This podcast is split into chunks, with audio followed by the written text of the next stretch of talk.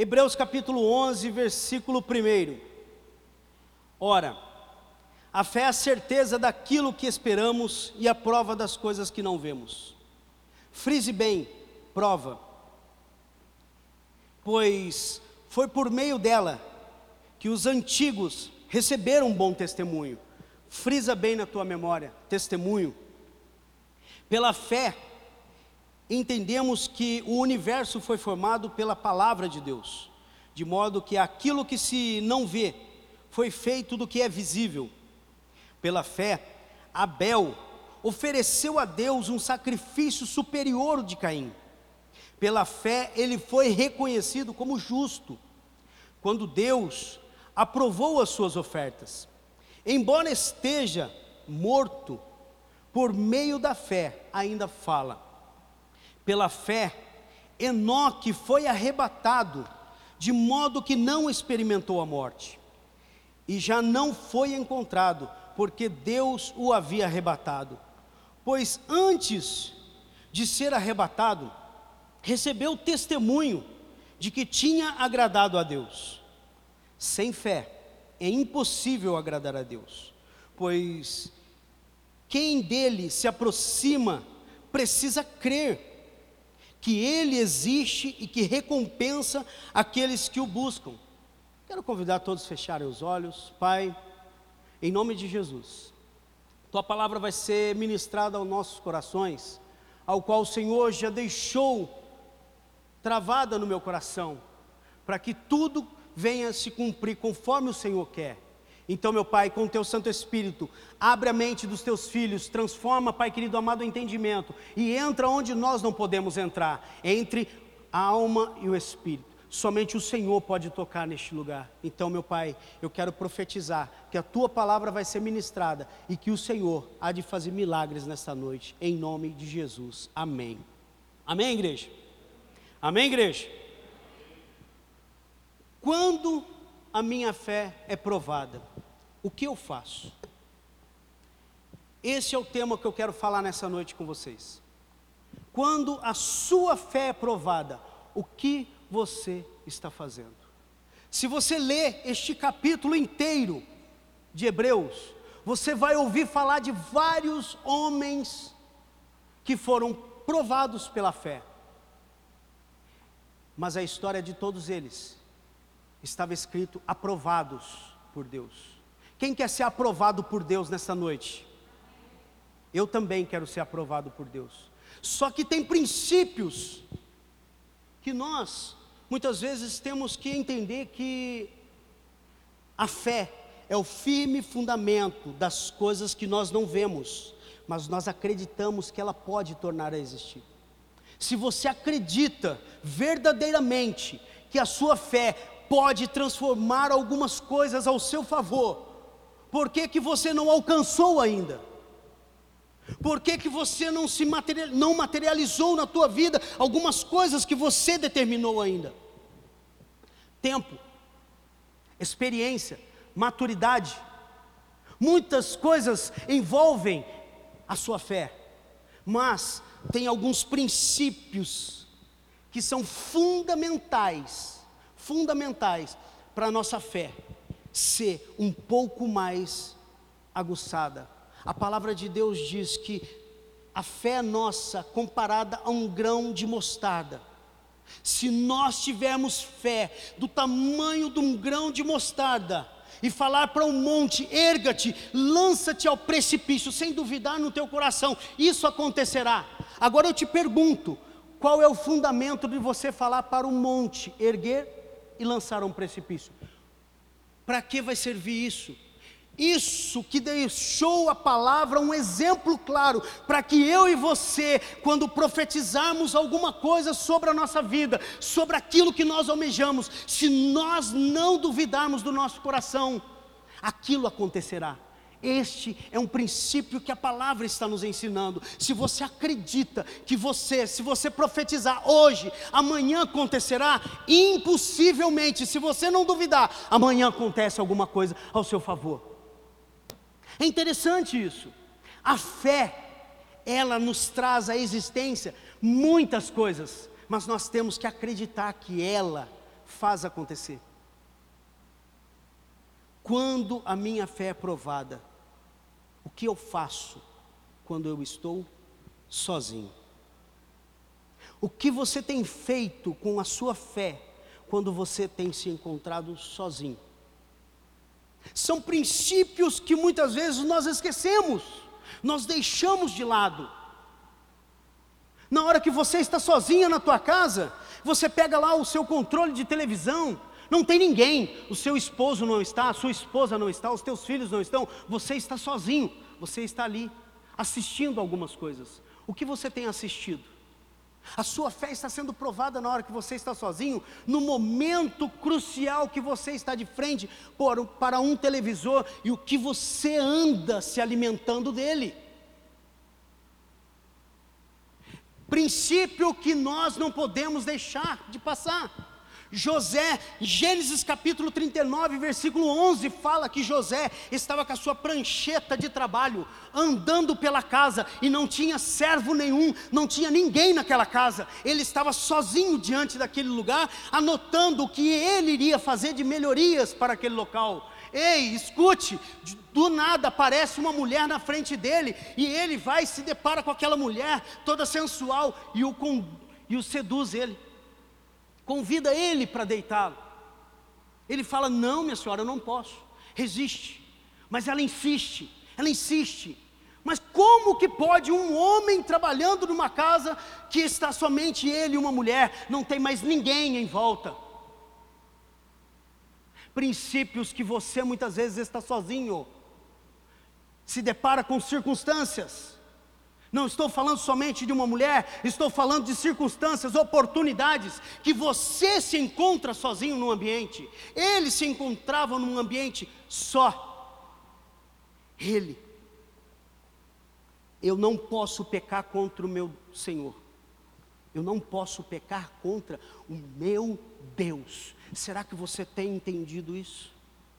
Você tem trago para a tua vida essa essência de que se você está sozinho, você sai da igreja sozinho, entra no carro, liga o seu som, o primeiro que vai tocar é aquela música que não tem nada a ver com o Senhor Jesus, que agrada qualquer outra coisa, menos o Espírito Santo que está dentro do teu coração, gemendo, falando para você: eu estou intercedendo por você, eu quero que a tua vida mude, eu quero que você seja transformado, e você muito bem, escutando músicas que carne grita mais forte.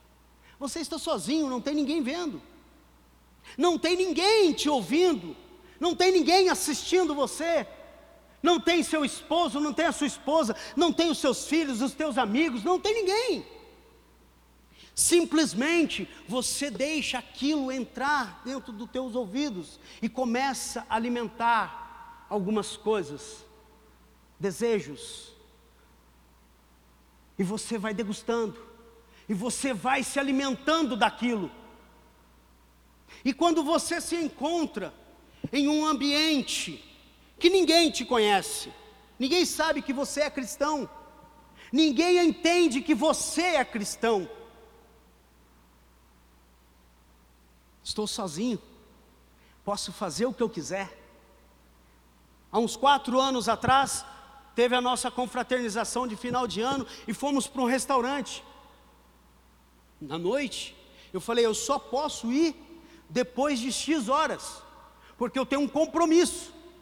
Todo mundo duvidou que eu não ia. Todo mundo falou, ah, ele não vai nada.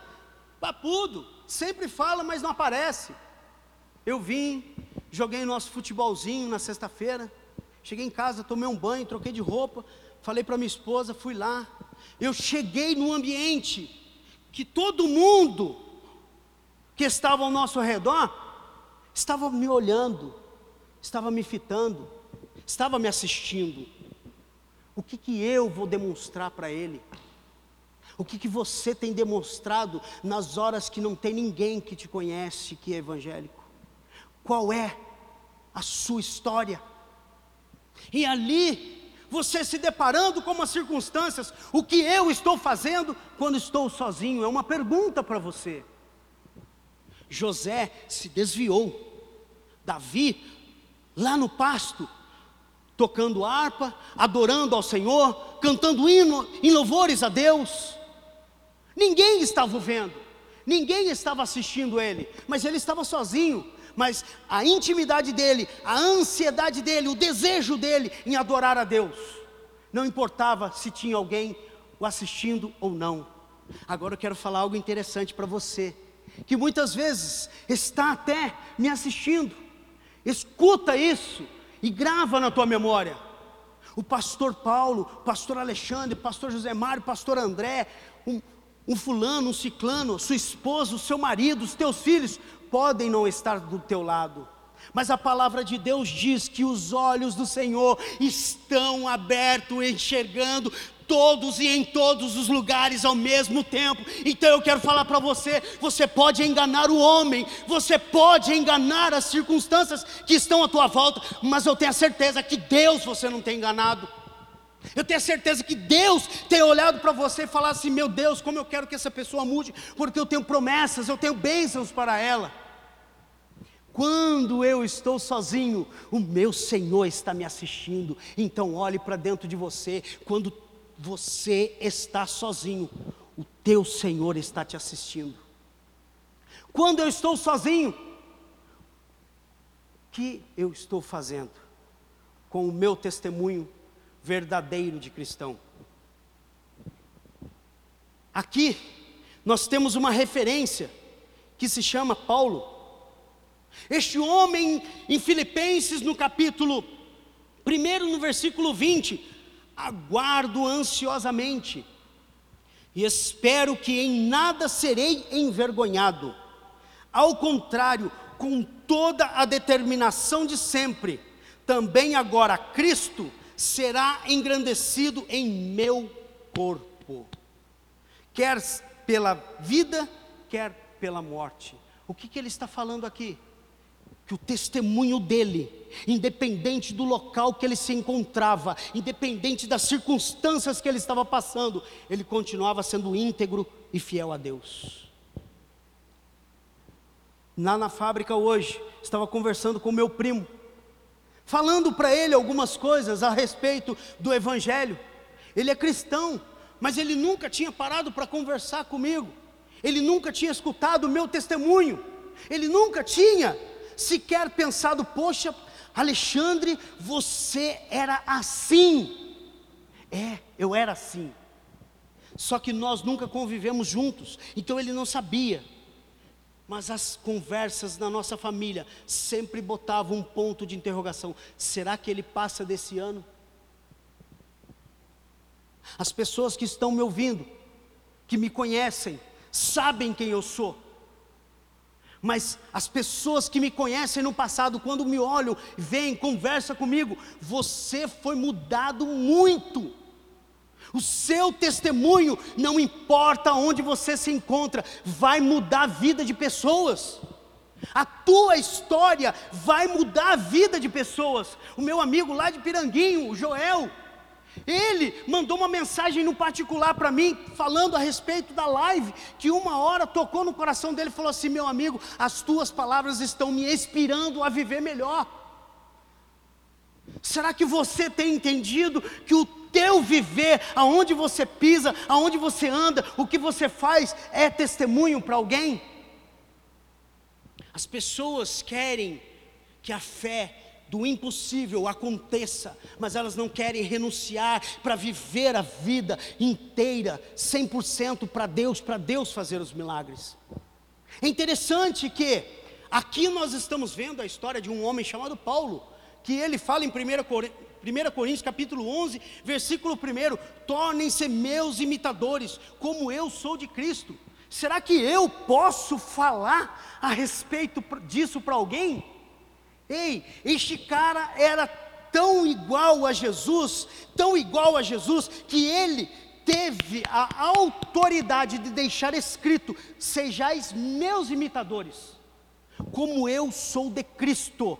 Ei, uma pessoa de carne e osso falar, imita a minha vida, porque você vai imitar a Jesus. Eu quero falar para você que os teus testemunhos, a tua vida é um livro aberto para as pessoas lerem.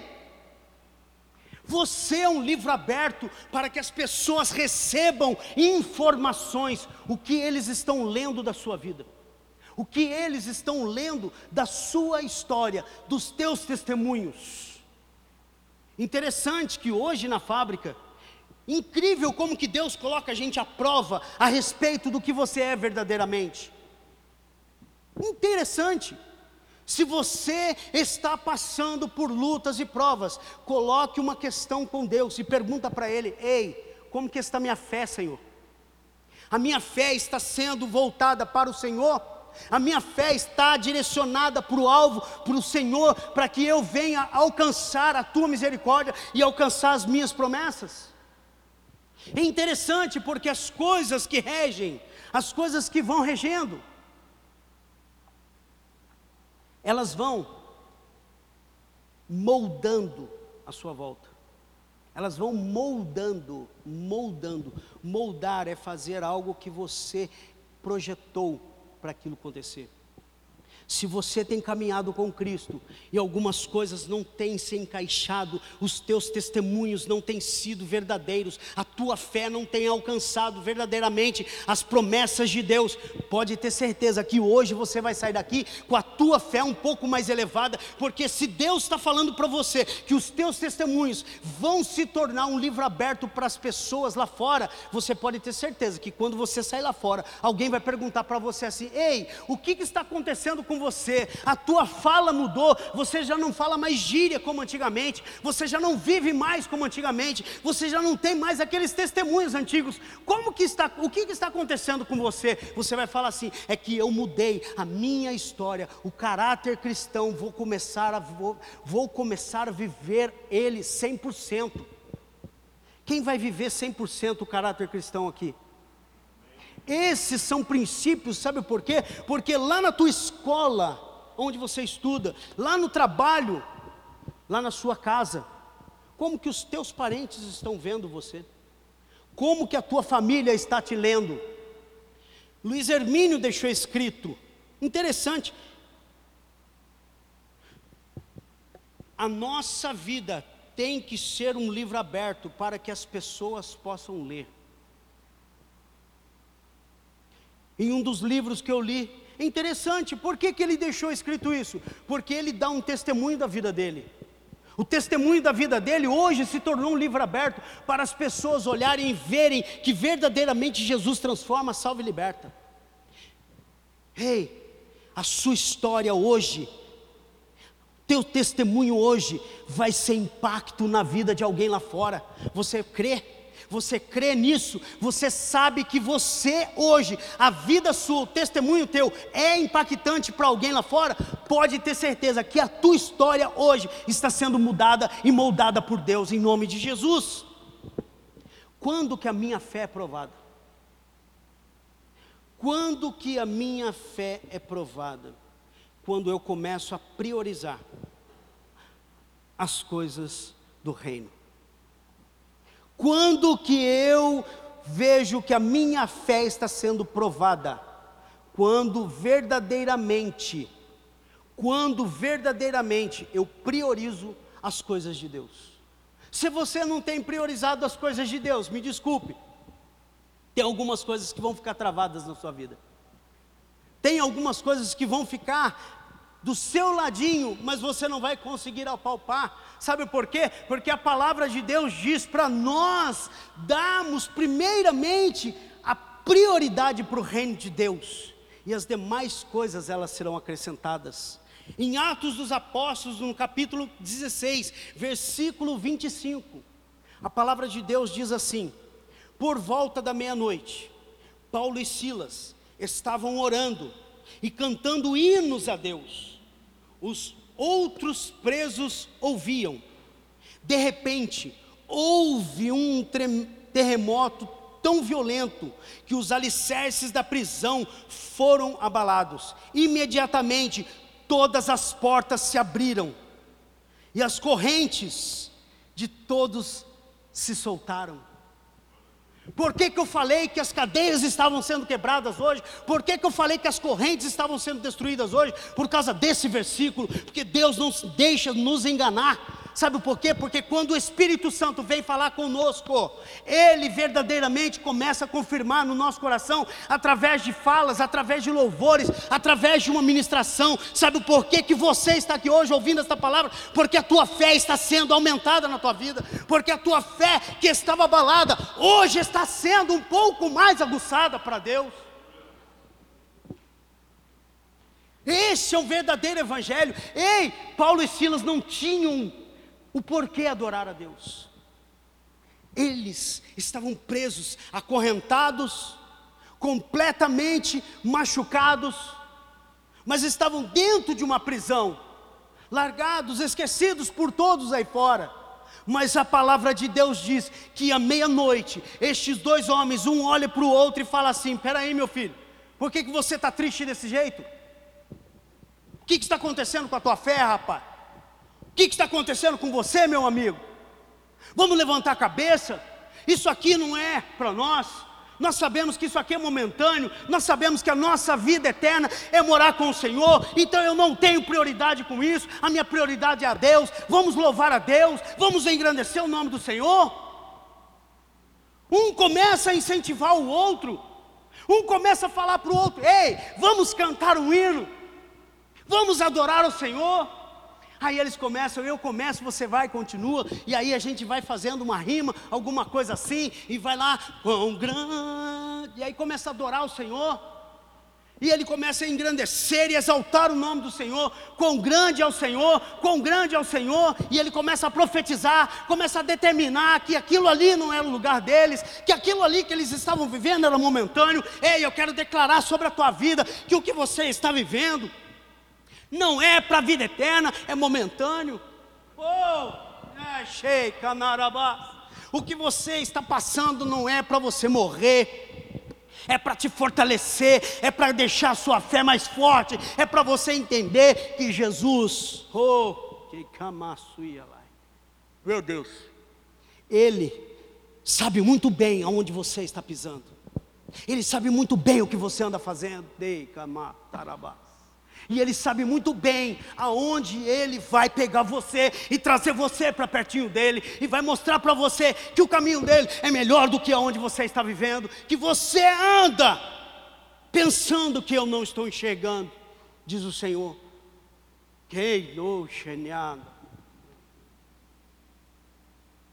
Mas ele é fiel.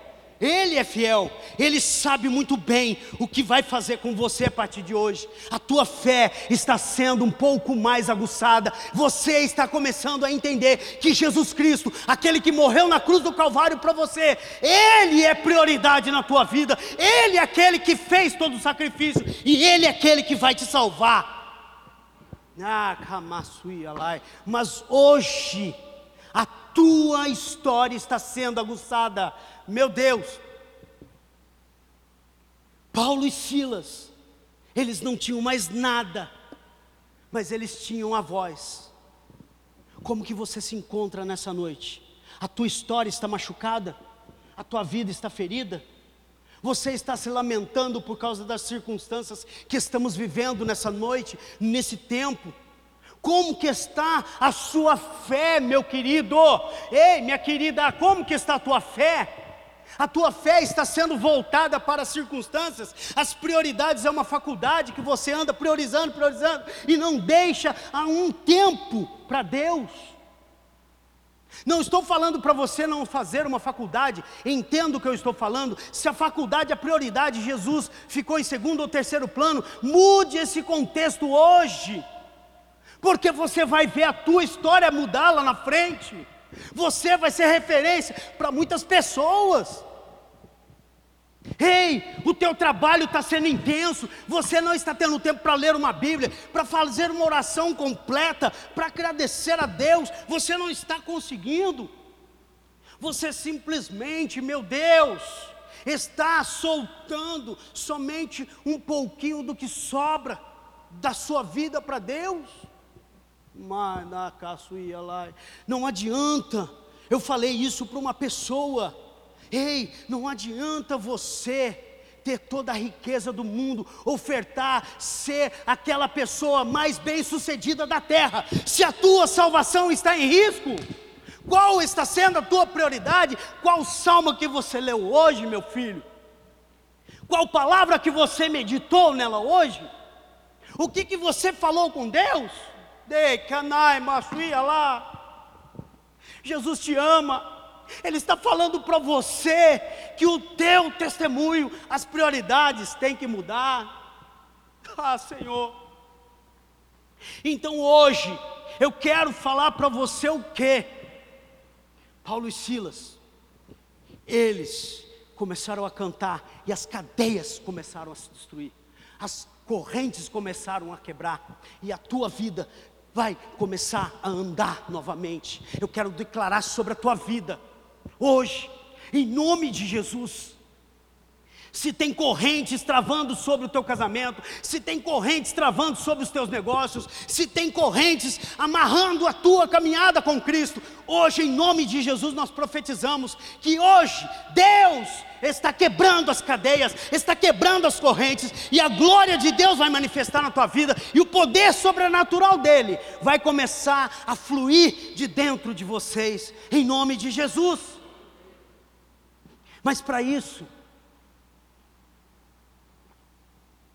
Ouço cadeias quebrando. Você ouve cadeias quebrando nessa noite ao teu favor? Você ouve cadeias quebrando ao teu favor nessa noite? lá. Então eu quero convidar vocês a se colocarem de pé.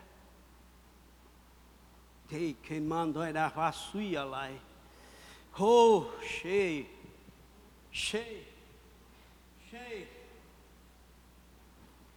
Namashei Kanarabas.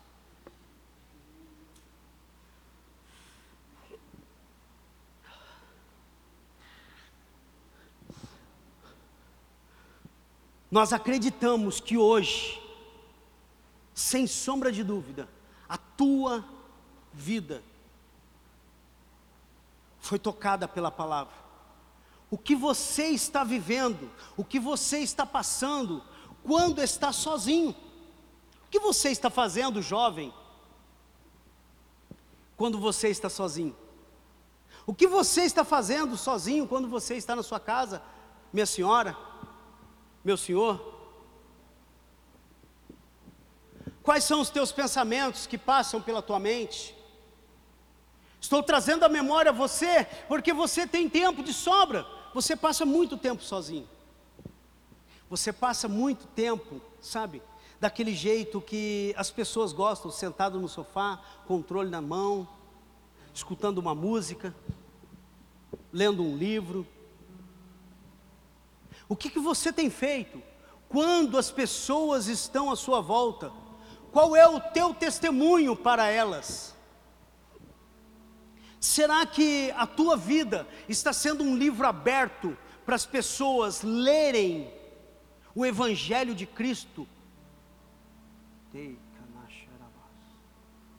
Será que as pessoas estão vendo em você um verdadeiro testemunho na hora que você passa?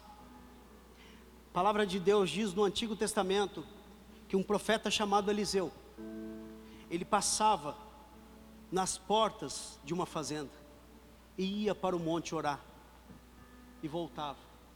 Ele passava ia e voltava.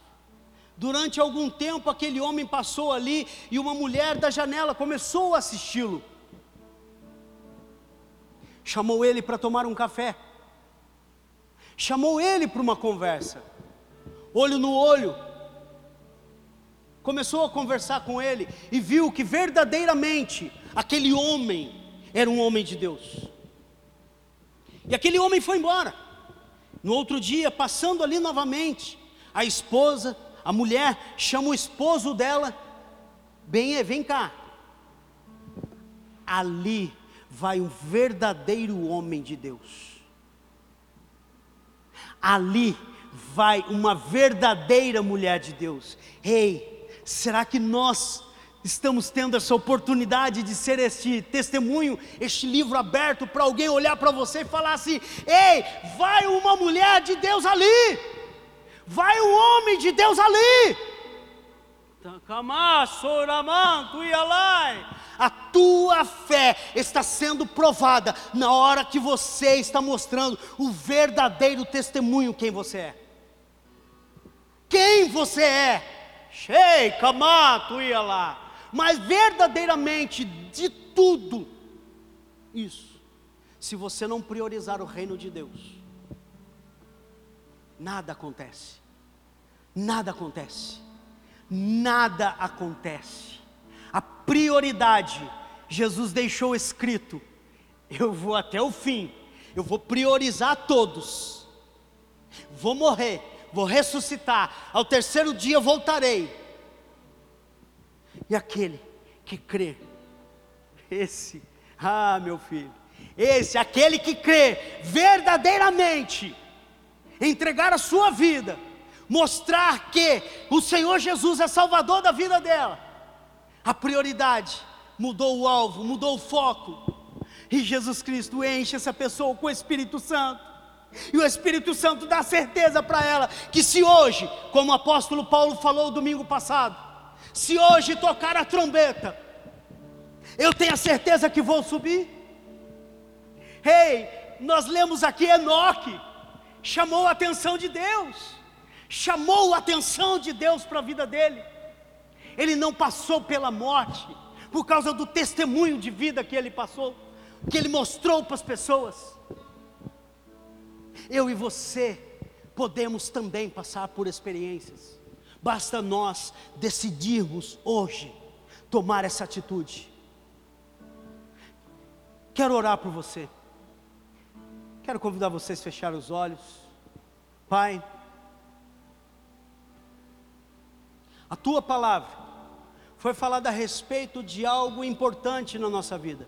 Sem fé é impossível agradar ao Senhor. Sem fé, nada na nossa vida alcançaremos. O Senhor falou na tua palavra, Deus, que se nós tivermos fé do tamanho de um grão de mostarda, falar para o monte, erga-te, e ele lançar ao precipício, e ele acontecer, ei, eu quero declarar sobre a tua vida que essa história não é para o monte erguer e lançar no precipício, não. É para que você veja que a tua fé pode ser pequena, do tamanho de um grão de mostarda, mas que se você declarar sobre o teu casamento, sobre o teu trabalho, sobre a tua história, sobre a tua vida, sobre os teus relacionamentos, sobre tudo aquilo que você almeja, e não duvidar no teu coração, assim acontecerá. Então, Pai, que nessa noite os teus filhos possam ter entendido que, ah, Senhor, eu vou vigiar quando estiver sozinho, os meus testemunhos vão ser verdadeiros, e que a tua palavra vai ser prioridade para a minha vida, e que eu vou viver tudo aquilo que o Senhor tem para mim, porque eu creio que a glória do Senhor manifestará na minha vida, em nome de Jesus, amém, amém e amém. Você pode aplaudir o Senhor?